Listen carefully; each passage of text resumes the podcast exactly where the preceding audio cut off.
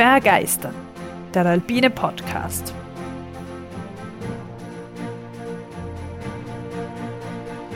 Wir tauchen ein in die Faszination der Berge und der Natur.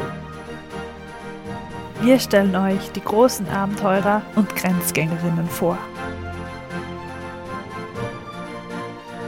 Wir bringen denkwürdige Momente und kulturgeschichtliche Hintergründe in euer Ohr. Wir wollen euch begeistern. Hallo lieber Tobias und hallo an alle Zuhörerinnen und Zuhörer. Ich kann es heute kaum erwarten, endlich eine neue Folge aufzunehmen. Ich weiß nicht, denkt mir schon den ganzen Tag, ich würde gerne Folge aufnehmen und jetzt ist es soweit. Also ich freue mich. Ja, wunderbar. Dann hoffentlich. Hast du auch so viel Motivation, Tobias? Irgendwie, ich weiß nicht, was heute los ist. Irgendwie, ich bin gerade so gut drauf und in der Aufnahmestimmung. Ich hoffe, der Motivationsfunke springt von uns auch an die Zuhörerinnen über. Ja, und einmal von mir zu dir wäre mal so als erster Sprung. ich bin schon entfacht, ich stehe schon in Flammen. Oh, perfekt. also, grüß den Kolle miteinander und auf geht's. Gut, dann Tobias und alle. Heute möchte ich die Folge wieder mit einer Sage starten. Aber weil es ja nicht immer gleich sein soll, werde ich die Sage nicht vorlesen. Wir erinnern uns ja an die Ortler-Folge, wo wir auch von einem grausamen, egoistischen König gehört haben, der dann zu Stein geworden ist. Offenbar haben die Sagen alle eine relativ ähnliche Storyline. Kennst du zufällig eine Sage, wo die Geschichte sehr ähnlich ist? Du meinst, von noch wer zu Stein geworden ja, ist? Ja, ein ebenso grausamer König. Äh, ja, da beim. Und seine äh, Frau und seine Kinder gleich ja, mit. Ja, beim Watzmann. ja, genau.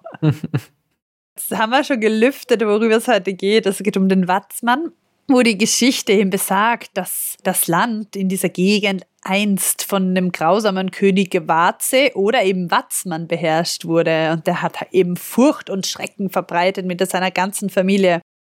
Und dann hat er eben eine Bauernfamilie zerstampft. Deswegen ist er zu Stein geworden mit seiner Familie als Strafe von Gott. In manchen Varianten der Sage ist es dann auch noch so, dass eben die Steine, die man ja heute sieht, eben der Watzmann mit Watzmann-Frauen, Watzmann-Kindern, also die Berge, auf die ich dann noch zu sprechen komme, dass das die Sage beendet. In manchen Varianten wird aber auch noch erzählt, dass die Seen, die dort in der Gegend sind, also namentlich der Königssee, das ist ja bekannt, ein ganz ein schöner und bei Touristen beliebter See, und der Obersee durch das zusammengeflossene Blut von der Familie entstanden sind. Oh, also waren sie adelig, wenn er so blau ist? naja, König. das ist ein guter Konnex. Und wenn man die Geschichte noch weiter spinnen will, was ich auch gelesen habe, es gibt einen Berg dort in der Nähe, der heißt Hundstod. Und ja, kann man sich denken, dort sind wohl die Hunde von König Watzmann abgestürzt und deswegen heißt der Berg und jetzt Hundstod. Wieso sind sie dorthin gelaufen? Ja, vielleicht wollten sie vor der Versteinerungsstrafe flüchten. Ah, okay. Ja, das ist ihnen gelungen dann. Ja. also es geht um den Watzmann und seine Familie. Warum ist das jetzt eine Familie? Woher, wie kommt man da drauf? Das ist nämlich so, also macht's alle am besten ein Bild auf. Ich werde natürlich auch ein Bild verlinken. Aber das, dieser Eindruck der nebeneinander aufgereihten Familie ergibt sich, wenn man von Norden auf den Watzmann schaut und von links nach rechts sieht man dann die Watzmann-Frau, die Watzmann-Kinder und eben den großen Watzmann. Hm, jetzt habe ich es gerade aufgemacht. Ja, das schaut echt ein bisschen wie eine Familie aus, ja? Ja, um uns jetzt zu orientieren, wo wir uns da überhaupt befinden, also vielleicht jetzt irgendeine Karte öffnen. Der Watzmann ist der zentrale Gebirgsstock der Berchtesgadener Alpen. Wir befinden uns im äußersten Südosten Oberbayerns, im Nationalpark Berchtesgaden, in den Gemeinden Ramsau und Schönau am Königssee. Also quasi jetzt ungeografisch gesagt in diesem kleinen Eckele, was da von Bayern noch zwischen Österreich reingeht. Also sehr nah an der Grenze. Sehr nah an der Grenze. Salzburg zum Beispiel ist ziemlich nah. Jetzt für die Österreicher als Orientierung, genau. Muss man sogar nach Norden wieder fahren, um nach Salzburg zu kommen. Der höchste Punkt in diesem Massiv ist die Watzmann-Mittelspitze mit 2713 Metern. Und diese Watzmann-Mittelspitze ist auch zugleich der höchste Punkt im deutschen Teil der Berchtesgadener Alpen. Jetzt kann man sich natürlich fragen, ja, und was ist jetzt wirklich der höchste Punkt der Berchtesgadener Alpen? Und wo ist der nicht deutsche Teil der Berchtesgadener Alpen? Ja, genau, das ist ja interessant, weil die heißen Berchtesgadener Alpen. Aber der höchste Punkt in diesen Berchtesgadener Alpen liegt in Österreich und ist, kannst du dir vorstellen, was da so circa ist, noch auf der österreichischen Seite? Boah, in der Gegend kenne ich mich Wir gar waren mal nicht oben, aus. sind einmal an einen Klettersteig raufgelaufen. Achso, der Hochkönig. genau, genau, genau. Der gehört auch noch dazu, Ja. echt? Der höchste Punkt der Okay. Berchtesgadener Alpen ist der Hochkönig. Ah, okay. Aber um den geht es möglicherweise ein andermal. Wir sehen, Von das zieht sich schon König wieder das zum anderen. Ja, eben. Wollte ich gerade sagen, immer diese Berg und König, das ist wohl eine häufige Assoziation. So mächtig alle sind. eine weitere Superlative. Der höchste Punkt im deutschen Teil der Berchtesgadener Alpen ist vielleicht nicht superlativig genug, auch sehr spezifisch. Aber die Watzmann-Ostwand ist tatsächlich die höchste Wand der Ostalpen. Darauf komme ich dann also noch zurück. wirklich die höchste Die Wand der Ost. wirklich die höchste Wand, weil da Kritik und dann werden wieder andere Wände ins Spiel gebracht und was auch immer. Darauf komme ich dann noch, wenn es um den Alpinismus geht. Aber ja, sie ist es. Mhm. Ja, spannend, ja, cool. Ja. Und der Watzmann ist der, wie viel höchste Berg Deutschlands? Äh, zweithöchste? Oh, du bist der irrigen Ansicht aufgesetzt, aufgesessen, die viele Leute haben. Habe ich nämlich irgendwie auch gedacht. Na, es ist der dritthöchste Berg. Der höchste ist natürlich die Zugspitze und der zweithöchste ist der Hochwanner. Aha. Der ist 2744, also nicht so viel höher, aber doch höher als der Watzmann, also als die Watzmann-Mittelspitze. Der Hochwanner befindet sich auch im Wettersteinmassiv, also wie die Zugspitze. Okay. Was aber den Watzmann doch besonders macht, ist, dass über die beiden anderen, also über die Zugspitze und den Hochwanner, die deutsch-österreichische Grenze verläuft. Hm. Das heißt, diese Berge gehören, Anführungszeichen, unseren lieben deutschen Nachbarn nicht so ganz. Und äh, der Watzmann, der ist nur auf deutschem Staatsgebiet. Okay. Ja, es sind jetzt halt Definitionen, aber ist vielleicht ganz, ganz nett, wenn man das mal gehört hat. Die ganzen Berchtesgadener Alpen gehören übrigens zu den nördlichen Kalkalpen. Was das Ganze auch noch besonders macht, ich meine, jetzt 2713 mag vielleicht für manche Alpinisten, Alpinistinnen, Wanderfans nicht so ganz hoch klingen, schon hoch. Aber was es besonders macht, ist beim Watzmann, dass die Talorte sehr, sehr tief liegen. Dadurch wird das halt doch eine relativ große Unternehmung, den Watzmann zu besteigen. Weil Schönau und Ramsau liegen sehr weit unten, über 2000 Höhenmeter unter dem Gipfel. Und durch diese Höhendifferenz ist der Watzmann in dieser Hinsicht schon sehr bemerkenswert. Und die wird oft nur von, ja, in den Alpen eigentlich oft nur von 4000ern übertroffen, dass man wirklich Mhm. 2000 Höhenmeter überwinden muss vom Talort auf den Gipfel. Ja, also zum Beispiel gerade gedacht, am Großglockner, so der klassische Weg, der hat ja nicht über 2000 Höhenmeter. Also, Ja, ja, na eben, es ist Mhm. sehr oft, sehr oft weniger. Ich habe auch irgendwie kurz an den Grimming gedacht, weil da hat man auch so das Gefühl, man geht ganz tief los und auf so einen Klotz halt drauf, aber ist auch nicht so hoch. Ich meine, das- glaube ich, zu der Gipfel dann, nicht ja. so hoch. Ja, ja. Also das ist charismatisch für den Watzmann. Mhm. Deswegen auch nicht zu unterschätzen. Wie ist der Watzmann jetzt so aufgegliedert? Also der größte, das größte Teilmassiv wird großer Watzmann genannt und über diesen großen Watzmann zieht sich ein 4,5 Kilometer langer Grat, der sogenannte Watzmann-Grat. Hast du irgendwas gedacht, irgendwas äh, in Bezug auf dieses Märchen, diese Sage? Na, der heißt einfach Watzmann-Grat, über den werden wir dann eh auch noch sprechen. Und der Watzmann-Grat verbindet den Hauptgipfel, also die sogenannte Mittelspitze, mit den 2713 Metern, mit der Südspitze, die nur minimalst niedriger ist. Die ist früher auch Schönfeldspitze genannt worden, falls man das in irgendeiner Literatur findet. Und dem Hocheck. Also diese drei Hauptgipfel, also diese drei Gipfel bilden den großen Watzmann. Und über diese drei Hauptgipfel geht auch der bekannte Watzmann-Grat. Aber wir haben ja noch von der Watzmann-Familie gesprochen. Das heißt, abgesehen von diesen drei dominierenden Erhebungen gibt es östlich des großen Watzmanns den kleinen Watzmann. Das ist eben der Berg, den man auch Watzmann-Frau nennt, mit 2307 Metern. Und die östlich der Mittelspitze an einem Quergrad aufgereihten Watzmann-Kinder. Mhm. Das sind eben mehrere und die sind maximal 2270 Meter hoch, also viele so kleine Spitzel. Bei den Kindern ist das Geschlecht noch nicht so entschieden, oder? Nein, das sind einfach die Kinder. So okay. kleine Spitzel, musst du auf dem Foto schauen. Und dann gibt es eben das Watzmann K. Das ist der Abschnitt des Watzmann Grates nördlich der Mittelspitze. Die Watzmann Kinder und der kleine Watzmann, die umschließen das Watzmann K. Also eigentlich genau das, wo du drauf schaust, jetzt von Norden. An dessen oberen Ende, eigentlich erzähle ich deswegen vom Watzmann K, weil dort oben ist der kleine Watzmann Gletscher. Ah, Gletscher gibt es ja dort. Also ja, da gibt es einen Gletscher oder ja, jedenfalls Reste davon, wenn man so will. Das ist ganz so eindeutig, war das wohl doch nicht, ob das jetzt ein Gletscher ist oder nicht, weil irgendwie ist die Fließgeschwindigkeit teilweise zu, also zu gering um ihn als Gletscher zu definieren, aber offiziell wird er seit 1959 von der Kommission für Glaziologie der Bayerischen Akademie der Wissenschaften, also die, die Pros in dem Thema in Bayern, betrachten ihn wieder als Gletscher. Das heißt, es ist ein Gletscher. Mhm. Und der ist eben da beim Watzmann K und hat eine mittlere Höhe von 2060 Meter. Also für einen Gletscher ist es eigentlich wirklich nicht hoch. Deswegen, also nicht nur wegen der Höhe, natürlich auch generell, weil es halt immer wärmer wird, verliert der Gletscher jährlich immer mehr Masse. Also seit dem Jahr 2007. Ja, ich glaube, da machen, haben die anderen ja, nichts na, besser das gestellt. ist äh, eh die same story. Aber seit 2007 hat er jährlich durchschnittlich einen Meter an Mächtigkeit verloren. Das letzte, was ich gefunden habe, war 2018, war er 10 Meter dick. Also doch noch, jetzt nicht so ein Mini-Schneefeld, das Eis.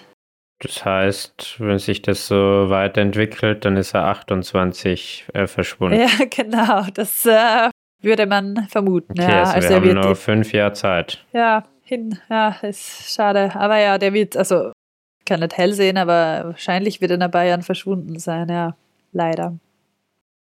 Dann gibt es aber noch was Glaziologisches oder jedenfalls schneemäßig Interessantes dort. Da gibt es nämlich die sogenannte Eiskapelle. Und da dürfte es sich vermutlich, man weiß man nicht genau, wo wie viel Schnee liegt, aber offiziell ist es das niedrigst gelegene, ganzjährig vorhandene Schneefeld der Alpen. Mhm. Das war früher, da gibt es Aufnahmen von 1892. Damals ist es noch als eigenständiger Gletscher wahrgenommen worden. Dieser Gletscher hat aber zwischen 1920 und 1950 seine Gletscherzunge verloren und ist heute nur mehr ein Schneefeld. Mhm. Bemerkenswert dabei ist, dass das untere Ende dieses Schneefelds, was eben das ganze Jahr bis jetzt noch da ist, auf 930 Metern liegt. Also richtig weit unten eigentlich. Im oberen Eisbachtal. Und da kann man auch, wenn man da jetzt die Karte offen hat, in einer Stunde von St. Bartholomä am Königssee hingehen. Das ist halt sehr beliebte Wanderung. Okay. Dieses, diese Eiskapelle speist sich aus Lawinen, die im Frühjahr über die Ostwand, die große Ostwand mhm. des Watzmanns stürzen und sich dann eben dort im Winkel sammeln. Weißt du dann, ob es dort da so früher Schnee und Eis abbaut haben für Kühlung im Keller und so weiter? Das weiß ich nicht, möglicherweise, okay. weil es so nah ist, gell? Mhm. Ja, und so tief unten, ja. Ja, na, kann ruhig, könnte sein. Weiß ich nicht. Jedenfalls heißt es Eiskapelle, weil sich meistens also so ein dorartiges Gewölbe im Eis bildet, an der Stelle, wo der Eisbach aus der Eiskapelle hervortritt. Mhm. Das hervortritt, sieht man ja öfters so in der Art. Und man soll natürlich nicht reingehen, weil da hat es auch schon Tote gegeben, weil dann halt doch irgendwas abgebrochen ist auf dem Kopf. Mhm. So viel jetzt einmal zu den Randfakten zum Watzmann. Sollen wir uns ein bisschen dem Alpinismus widmen? Berggeister, ja, der bitte. alpine Podcast. ja, also natürlich, wenn wir jetzt anfangen, über den Alpinismus in diesem Massiv zu reden, geht es einmal darum, wer der Erstbesteiger war. Oder die Erstbesteigerin, aber es war ein Erstbesteiger. Die Mittelspitze wurde im Jahr 1800 erstmals durch Valentin Stanic erstiegen. Das war ein slowenischsprachiger Österreicher, also aus dem damaligen größeren Österreich. Mhm. Was über diesen Valentin Stanic noch ganz interessant ist, wenn man bei dem nachliest, der ist kurz davor, ein paar Tage davor, war er am Großglockner Und zwar am Tag nach der Erstbesteigung des Großglockners. Okay, also er war einen Tag zu spät. Er war einen Tag zu spät. Okay. ich glaube, er weiß nicht, ob er es intendiert hat, Erster mhm. zu sein. Ich glaube, er war irgendwie dabei und dann ist er. Das war ja eh so eine riesengroß angelegte Expedition da, die Besteigung vom Großglockner. Also vielleicht hat er da echt einfach mitgewirkt. Ja, ja da, da habe ich nicht mehr so genau recherchiert, mhm. das, weil das schreit natürlich nach irgendeiner anderen Episode. Wenn der Großglockner, hallo. Aber ich habe es nur lustig gefunden, dass er eben kurz davor am zweiten Tag quasi am Glockner war. Mhm. Also der war als erstes auf der Mittelspitze am höchsten Punkt. Aber da du am einen Tag Großglockner und dann am nächsten schon am Watzmann gehen? Wenige Tage danach. Ach so, wenige, okay. Stimmt, sonst da, ja. Logistisch um, um der Zeit, glaube ich, schon nicht so einfach. Absolut, ja, ja, das stimmt. Ja. Also nicht wie vom Glockner. Wohl nicht durch den Tauerntunnel, nee, äh, nicht durch den Felbertower. Hm. Über die Glocknerstraße? Hm. Ja. Naja, womit denn ja. um 1800? weißt du das? Das kannst du, falls, Mit der Pferdekutsche. Ja, genau, falls du mal eine Glockner-Folge machst, irgendwie recherchieren. Wie hat er das gemacht? Mit dem Rad. Wahrscheinlich. Das ist so cool, ja. Ja, ja, so wie die Bergsteiger, die da, oder alle, wie war das, die großen Nordwände abgeradelt sind in den Dolomiten und alle gemacht haben? Ja, ja. So circa. jo, gut. Aber widmen wir uns wieder dem Watzmann. Die erste Überschreitung des großen Watzmanns, also im Hocheck, Mittelspitze und Südspitze, ist ja auch ein alpinistisches, eine, eine alpinistische Etappe quasi. Die wurde 1868 vom Ramsauer Bergführer Johann Grill auch der Kederbacher genannt, und Johann Punz durchgeführt. Mhm. Die beiden erreichten auch den Gipfel des kleinen Watzmanns im Jahr 1852 als erstes, also schon vorher. Mhm. Und die Watzmann-Ostwand, diese riesenhohe Wand, wurde zum ersten Mal 1881, also ein bisschen später, auch von Johann Grill mit seinem Gast Otto Schück durchstiegen. Ja. Man merkt schon, der Johann Grill, das ist so der Herr des Watzmannes. Der war nämlich sogar Wirt des Watzmannhauses auch noch von 1888 bis 1905. Also das war mhm. quasi sein, sein Garten, der Watzmann, sein Spielplatz. Sein Block. Sein Block, genau, sein Feldblock.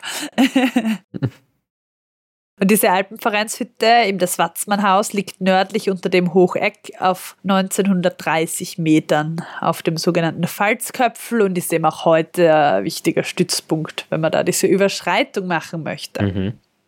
Weil die Überschreitung so der Klassiker ist, werden wir mal kurz über die große Watzmann-Überschreitung reden. Also das ist heute äh, auch noch sehr beliebt. Das ist heute super beliebt. Okay. Das machen sehr viele Leute sehr, sehr gerne. Ist auch schön.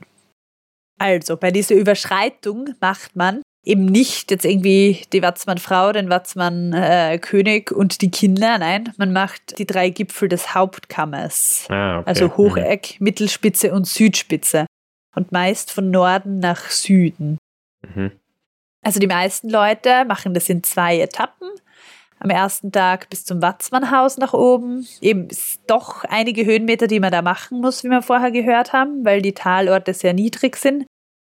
Und am zweiten Tag eben diese drei Gipfel und dann kann man absteigen über das sogenannte Wimbach-Gries.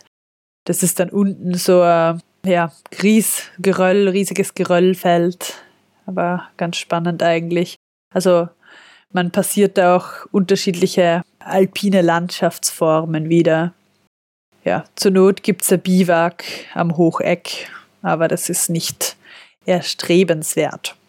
So mal die Hard Facts.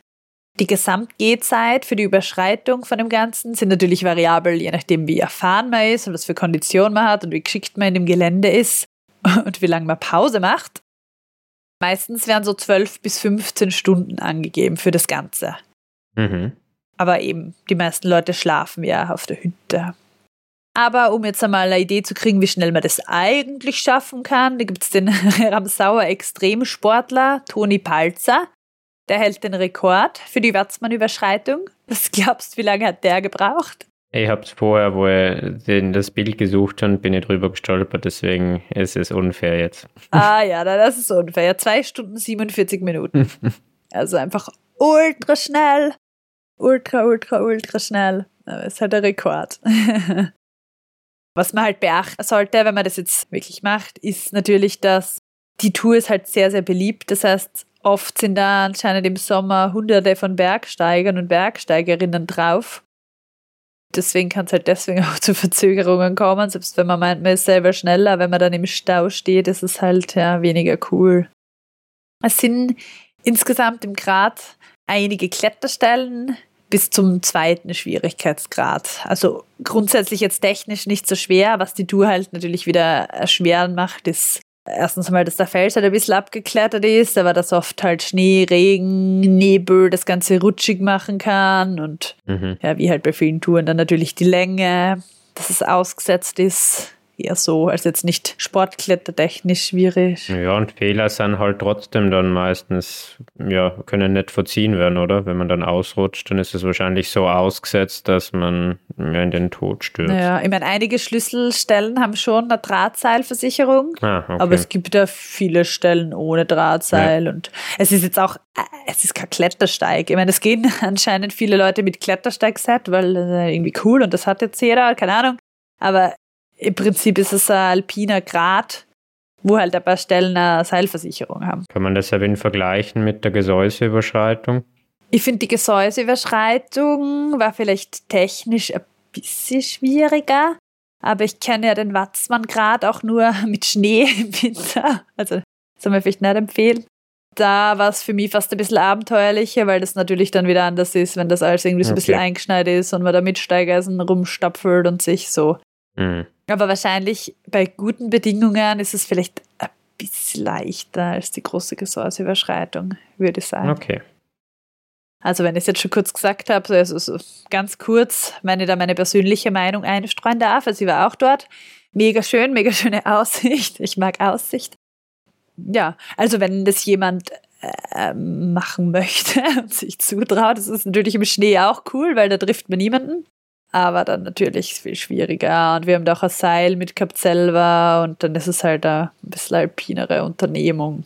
Aber also ich finde es echt, grundsätzlich ist es mega schön. Man sieht auch in diese imposante Ostwand und ja, mit Augen so Grate generell irgendwie. Aber wenn man im Winter geht, dann kann man runterrutschen über die Schneefelder. Dann ist man schneller um. Beim Abstieg meinst du geplant? Beim Abstieg geplant, ja. Das war ziemlich mhm. lustig. Ja, gut, aber jetzt so viel auch zu mir. Was jetzt alpinistisch natürlich noch zu erwähnen ist, wo ich auch keine Erfahrungswerte leider beisteuern kann, wäre aber wahrscheinlich mal interessant, ist die Watzmann-Ostwand. Oh ja. Ja. Können wir mal rein.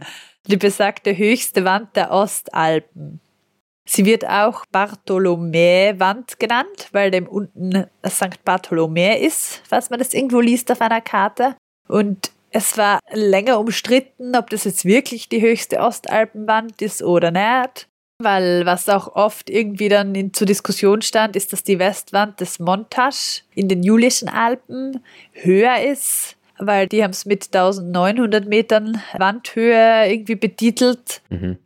Aber da ist man jetzt zum Schluss gekommen, dass da eigentlich ein vorgelagertes Tal zum Gipfel ist und nicht die eigentliche Wand bis zum Gipfel. Deswegen ist wirklich die Wand, wenn man sie streng sieht, dort niedriger.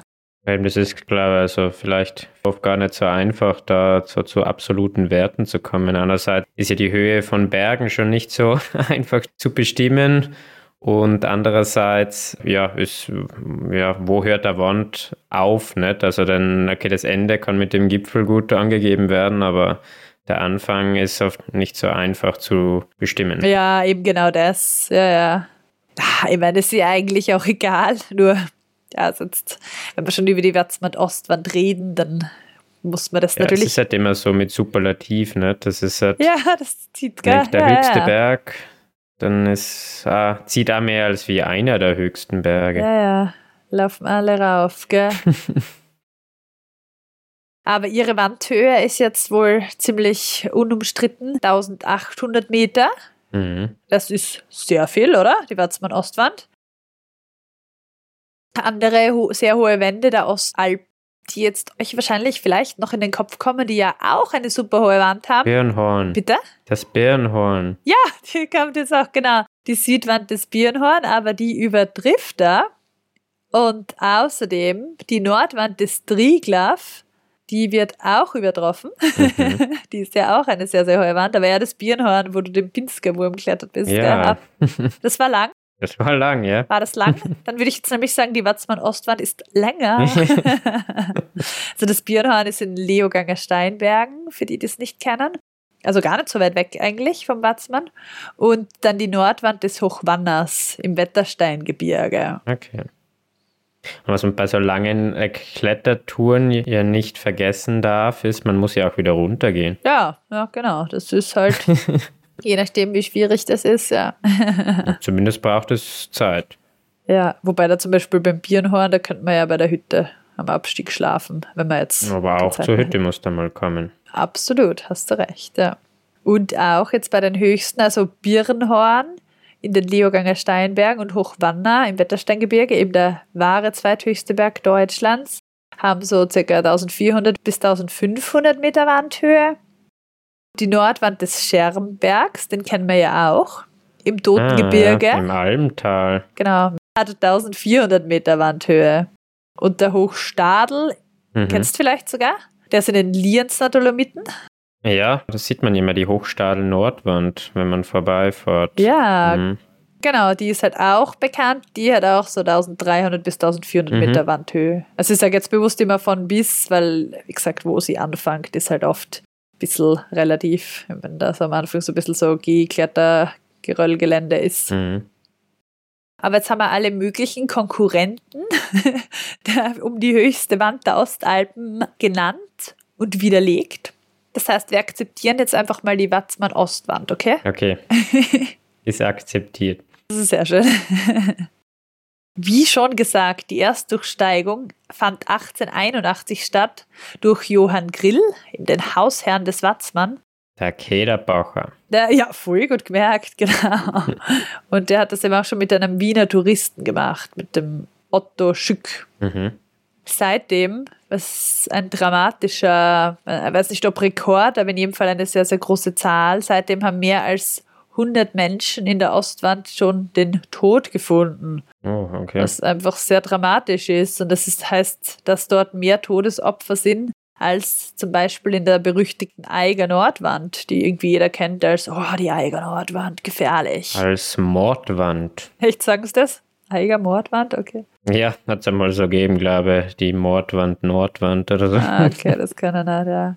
Aber ich meine, das hängt sich auch damit zusammen, dass natürlich viel mehr Bergsteigerinnen und Bergsteiger sich am Watzmann versuchen und halt der Wand vielleicht nicht gewachsen sind. Weil die objektive Schwierigkeit ja doch eine andere ist, nicht von, von der eigenen Nordwand. Genau, also die objektive Schwierigkeit ist, wenn man den leichtesten Weg geht, komme ich ja noch dazu, der Berg des Gardener Weg ist eigentlich leichtes Felsgelände bis zum zweiten Grad und Gehgelände.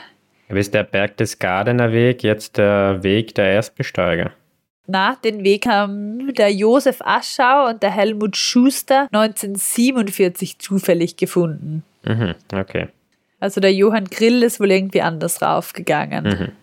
Ich meine, es gibt halt sehr viele Varianten auf der Wand, glaube ich auch, weil es eben nicht so schwierig ist mhm. und was du dann gehst halt mal dort, dann gehst mal da. Also ja, das ist ja sehr breit. Also. Genau, ja.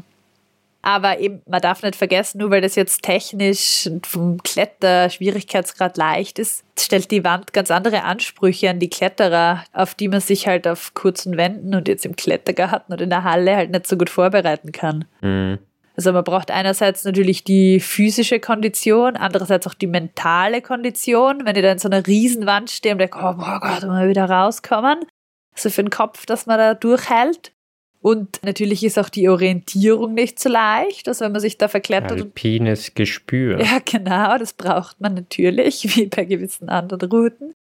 Was auch oft unterschätzt wird, so habe ich gelesen, ist, nachdem man in der Ostwand ist, sieht man nicht, wenn Schlechtwetter von Westen kommt. Ah. ja, ja, wie wir wissen, bei uns kommt das Wetter ja meistens von Westen, so ja. Westwindzone und so. Also checkt man oft relativ spät, dass das Wetter umschlagt und das kann halt auch fatal enden. Ja, das ist echt oft beim Klettern. Da hängt man in der Wand und schaut immer, dass dem schönen Wetter entgegen, währenddessen nur ein paar wenige Kilometer entfernt sich dunkle Wolken türmen und dann plötzlich auf deine Seite des Berges kommen. genau, ja. ja. Und das ist halt bei der Ostwand ja. eben der Westen. Ja. Spätestens ab Wandmitte kann man eigentlich kaum mehr den Rückzug antreten. Okay. Beziehungsweise ist es dann halt eigentlich gleich schwierig wie weiter rauf. Was noch dazu kommt an der Wand als objektive Gefahr ist die Steinschlaggefahr, weil einfach im Berchtesgadener Weg an schönen Wochenenden sehr, sehr viele Bergsteigerinnen und Bergsteiger unterwegs sind. Mhm, mh. Ja, die höchste Wand der Ostalpen zieht halt. Eine wahrscheinlich größt, die größte alpinistische Leistung, die da an der Watzmann-Ostwand vollbracht worden ist, weißt du die? Na, weiß ich nicht. Hast du jetzt, wenn du währenddessen recherchiert hast? Nein. Das ist die Winterbegehung des Salzburger Weges, also einer anderen Route, die ja auch schwieriger ist als der Berchtesgadener Weg. Die Winterbegehung von dem durch Hermann Buhl. Ah, oh, okay. Ja. Prominent. In der Nacht vom 28. Februar auf 1. März 1953. In der Nacht? In der Nacht. Das in der Nacht okay. gemacht. Und warum hat er das gemacht? Immer, äh, gut, fragt man sich vielleicht bei einigen Unternehmern. Aber er wollte durch diese tief verschneite Ostwand gehen, von St. Bartholomä bis zur Südspitze, in rund neun Stunden übrigens. Das hat er gemacht, weil er sich auf die Nanga Parbat-Expedition vorbereiten wollte. Mhm. Das hat er nämlich im selben Jahr noch gemacht. Und wie Auch wahrscheinlich solo. einige von euch wissen, genau, hat er damit den 8000er bestiegen. Erst bestiegen. Den Schicksalsberg der Deutschen. Ja, genau. Und auch im Alleingang. Und ja, deswegen hat er gemeint, er geht heim alleine im Schnee auf den äh, Watzmann. Ja, in Nanga Parbat haben wir ja schon einmal kurz erwähnt thematisiert mit unserem Freund Willow Welzenbach. Willow Welzenbach, ganz genau. Da gibt es noch Der mehr Infos. ist ja leider dort verstorben. Ja, also da können wir natürlich im Anschluss gerne also unsere Folge empfehlen die andere Folge über den Eispapst, sogenannten Eispapst. Und weil du noch äh, gesagt hast, er hat das als Vorbereitung für die ja. Nanga Parbat-Expedition gemacht. Äh, da habe ich noch eine kleine nette Anekdote von Hermann Buhl. Oh ja. Also anscheinend hat er sich, äh, um auch auf die Kälte dort vorzubereiten, ist im Winter immer ohne Handschuhe Rad gefahren und hat dann in der Hand noch praktisch Schnee aufgenommen und dann ist er so durch Innsbruck gefahren. also Rad gefahren. Ah, das war der Typ. Ach, das erklärst du mir ja immer, wenn ich sage, ich habe keine Handschuhe, wenn wir in Graz radeln, okay. Nach Hermann Buhl macht man das dann. okay, ja, spannend. Man muss vorbereitet sein. Ja, ja, da habe ich nicht gewusst, dass das von ihm ist. Warum das übrigens auch naheliegend war, dass er den Watzmann macht. Und oh, er hat danach übrigens auch noch den, die Watzmann-Überschreitung gemacht, nachdem er diese Wand gemacht hat. Eh klar, weil oh, wenn man schon mal da ist, gell, wenn man schon mal aufgestanden ist. der hat mit seiner Frau in der nahegelegenen Ramsau gewohnt, also eben dort unten in der Ramsau, im Talort. Welche Ramsau ist das? Ja, dort gibt es auch eine Ramsau. Also die heißt dann Berchtesgadener Ramsau, oder wie? Einfach Ramsau steht. Ich weiß, es gibt so viele Ramsauen. Aber ja, also nicht Schönau ist die, der eine Talort und St. Bartholomä, sondern Ramsau. Okay. Gibt's auch. Kannst auf der Karte schauen. Natürlich gibt es auch noch einen Rekord für die schnellste Durchsteigung der Ostwand. Und die hält seit dem 12. Oktober 2018 der Philipp Reiter. Und der hat die Ostwand in einer faszinierenden Stunde und 53 Minuten durchstiegen. Mhm. Also eine Stunde 53 für diese Riesenwand von St. Bartholomä über den Berchtesgadener Weg auf die Südspitze. Ich meine, der wird den Weg natürlich bestens gekannt haben schon, aber trotzdem, also sehr schnell. Ja, es sind ja dann beinahe 1000 Höhenmeter pro Stunde, gell? und das ja so kletternd. Natürlich gibt es aber jetzt dort im Watzmann-Massiv noch viele weitere tolle Felswände mit super Besteigungsmöglichkeiten. Ich habe halt mal exemplarisch über die Ostwand gesprochen, weil das einfach die bekannteste ist aber auch die Watzmann-Westflanke bietet tolle Klettermöglichkeiten oder natürlich auch die Watzmann-Frau zum Beispiel. Die Watzmann-Kinder, dass wir die auch dabei haben, die sind am leichtesten von Norden aus dem Watzmann-K zu erreichen. Da gibt es teilweise Pfade drauf und teilweise so weglos, ein bisschen Kletterei. Und die sind vor allem als Skitour beliebt, dass man die Watzmann-Kinder besucht. Ah, okay. Also ist das so okay, dass man mit Ski da wirklich raufkommt? Oder halt fast ganz Fast, rauf? Fast, genau, teils, teils, Mhm. jetzt verschieden. Also auf der Nordseite eben im Watzmann K. Mhm. Nach Süden brechen nämlich auch die Watzmann Kinder mit steilen Wänden von über 1000 Meter ins Eisbachtal ab. Mhm. Also das ist dann nicht mehr so gemütlich. Was es natürlich auch gibt, was aber eher selten gemacht wird, habe ich gelesen jedenfalls, ist die Überkletterung aller Watzmann-Kinder. Ja, sagen wir ja, drüber klettern. Aber jetzt praktisch alle Viere dann in, in Ding, das gibt es dann wohl auch, oder? Oder machst du das jetzt mit das Überklettern der Kinder? Na, das Überklettern der Kia, dass man rauf, runter, rauf, runter, so. Na, aber dass man den Grad, du hast ja gesagt, die Watzmann-Überschreitung ist ja eigentlich am, am Hauptkamm. Na, na, das ist was anderes, die Watzmann-Kinder. Ja, aber wenn ihr die Frau dann, also das ist die Frau da dabei, oder? Der ganze Nein, Grad. die Kinder. Ja, okay, aber gibt es denn das mit der Frau ja, dazu? vielleicht kann an? man auch die Frau, die Kinder und die drei vom Hauptwatzmann machen, wenn man lustig ist, genau. Okay. Ja, also natürlich kannst du auch äh, danach noch den Hochkalter daneben. Also man, Nein, aber ich habe nur gemeint, ob das vielleicht auch eine beliebte Geschichte ist, die halt ein bisschen anspruchsvoller ist, wie jetzt die klassische Überschreitung, aber die halt auch ab und dann einmal gemacht wird. Aber anscheinend. okay, so. na, man weiß ja nicht, das ist wahrscheinlich sehr weit. Gell? Man weiß auch nicht ganz genau, wie viele Kinder, also Okay. Klassischerweise fünf, aber es gibt dann wohl auch irgendwie einen neuen Alpenvereinsführer, der von einem sechsten Watzmann-Kind spricht. Ja, Es ist immer ungut, wenn auf einmal Kinder dann auftauchen. Gell? Das stimmt. Der arme Watzmann. ja, ja. Was dort aber auch durchgeführt wird, ist beim, also wo man auf ein Watzmann-Kind geht, jedenfalls in einer Disziplin, ist die sogenannte Watzmann-Gams. Und das ist ein seit 1971 jährlich vom Deutschen Alpenverein veranstalteter Wettkampf im Skibergsteigen. Mhm. Da geht's vom Tal, also gibt es verschiedene Disziplinen, habe ich nachgeschaut, aber im Prinzip auch eine Variante vom Tal auf ein Watzmann-Kind und je nach Variante eventuell wieder zurück. Mhm.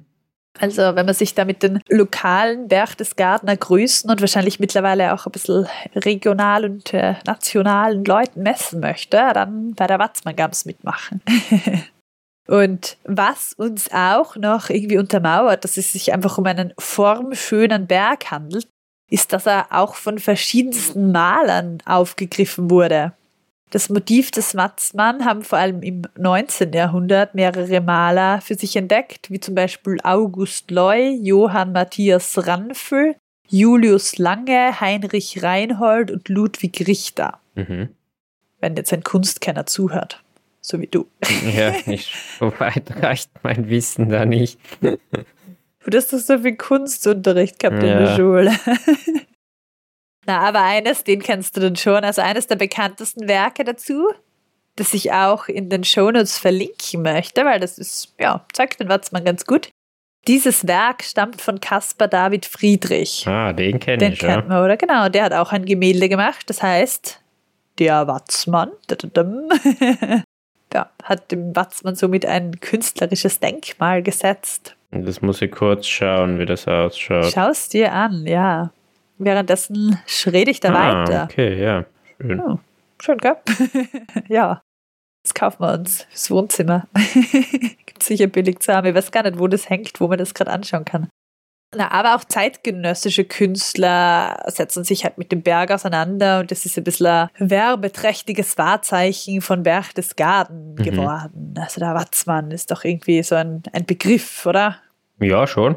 Ja, ich glaube, also es ist echt so. Ich glaube, wenn man vielleicht mit Bergsteigen nicht so viel zu tun hat, das sind doch so Berge, die man einfach kennt, ja. Ja, irgendwie vom Hören, gell? Ja. Gut, Tobias und gut, liebe, liebe Leute, das war's jetzt, was ich über den Watzmann, den dritthöchsten Berg Deutschlands mit der höchsten Wand der Ostalpen und wunderschönen vielen Besteigungsmöglichkeiten, Touren erzählen wollte. Möchtest du dazu was sagen, Tobias? Was fällt dir dazu ein? Würdest du da gerne mal hin oder denkst du dir, na, Äh, Hin auf jeden Fall. Ich meine, das hätte, hätte vorher schon äh, wollen. Ah. Ich war ja letztes Jahr mal dort, aber nicht zum Bergsteigen, einfach äh, so da Seenähe und habe da raufgeschaut. Also es ist schon sehr, sehr schöne Gegend, sehr ein schönes Eck. ja, wahnsinnig schön, ja. Und na, also auf jeden Fall, das Bedürfnis ist jetzt natürlich nicht abgeflaut da durch deine Folge, ganz im Gegenteil. na, war echt eine coole Folge und vor allem hat mir das jetzt zum Schluss auch noch gefallen, damit ein bisschen diesen kleinen Schwenk in Richtung Kunst, das äh, ja, haben wir so da in dem Podcast noch nicht gehabt, dass wir sogar da Künstler einbunden haben. Also ja, sehr schön. Und ja, es zeigt auch vielleicht, ich weiß jetzt nicht, inwiefern Caspar David Friedrich gern Berg gestiegen ist, aber wahrscheinlich war er schon so begeisterter Naturliebhaber, weil er seine Gemälde, glaube ich, schon oft so Naturszenen zeigen. Mhm. Also ich habe nur, also ich glaube, immer wenn ich seinen Namen höre, dann habe ich ganz das bekannte Bild da mit dem Mann von hinten. Ja, genau, das, das Rücken, Rückenfigurbild. Und das ist ja in der Natur auf einem Stein oder so. Ich glaube, das heißt auch der Wanderer. Warte, ich schau mal kurz. Der Wanderer über dem Nebelmeer. Ah, ja. Schön. Könnte am Schöckel gemacht worden sein. Das ist, genau. Oder auf der Choralm oder so. Deutsche Frühromantik ja. übrigens, gell? Aber zeigt, glaube ich, dass da der Watzmann einfach eine schöne Erscheinung hat, dass er eben auch in Kunstwerken vorkommt. Ah, also, das stimmt. Das ist ein, eine schöne Ergänzung zu den alpinistischen Geschichten um den Watzmann. Stimmt, ja. Wobei es gibt auch den Spruch, das habe ich dann irgendwie jetzt im Zuge der Recherche gelesen und auch schon mal gehört, was natürlich nur provokativ sein soll, aber es gibt auch diesen so Spaßspruch, ja, weg mit dem Watzmann, freie Sicht aufs Mittelmeer. Der halt, ja, sehr lustig, ja. Es ist wie die Meer vom Groß-Venediger, oder? Dass man nach Venedig sieht, ja, das verstehe ich immer noch nicht. Das habe ich wirklich gedacht. Aber man sieht vom Groß-Venediger die drei Zinnen, gell? Ja. das sieht man wunderbar, ja. Dement, ja. Also ist mir gesagt worden. Ist dir gesagt worden, ja, weil du nicht mit warst, stimmt. ja, dem Watzmann warst auch nicht mit. Ach, ja nicht. Gut, dann beenden wir die Watzmann-Geschichte lassen wir den König mit seiner Familie wieder ruhen. Ja. Und verabschieden uns. Ja, danke nochmal. Danke fürs Zuhören und hört auch bei der nächsten Folge wieder rein. Dankeschön. Bis zum nächsten Mal. Ja, sowieso. Ich freue mich auf euch. Bis zum nächsten Mal. Tschüss. Vielen Dank an alle Personen, die uns schon bewertet haben in Form von Sternen oder Rezensionen auf den diversen Podcast-Plattformen. Wenn ihr am Laufenden bleiben wollt und keine unserer neuen Folgen verpassen möchtet, dann abonniert uns am besten. Ihr könnt uns auch auf Social Media folgen unter Facebook oder Instagram. Wer mehr über uns erfahren möchte, der kann einmal bei unserer Website vorbeischauen, begeistern.com. Wenn Fragen auftauchen oder ihr gerne Kommentare zu einzelnen Folgen machen möchtet, dann macht es bitte auf YouTube oder unter dem entsprechenden Facebook- oder Instagram-Post. Wer lieber persönlich mit uns in Kontakt treten möchte, bitte schreibt E-Mail an kontakt.bergeistern.com. Und ganz gespannt sind wir, was Bergsteigen für dich ist. Nimm den Gedanken auf und schick ihn uns per E-Mail an ich.begeistern.com oder ganz einfach per Sprachnachricht via Facebook oder Instagram und wir werden es in einer der nächsten Folgen einspielen. Heute bedanken wir uns bei Christina aus Deutschland für ihren Einspieler. Vielen, vielen Dank, liebe Christina. Bergsteigen ist für mich Freiheit.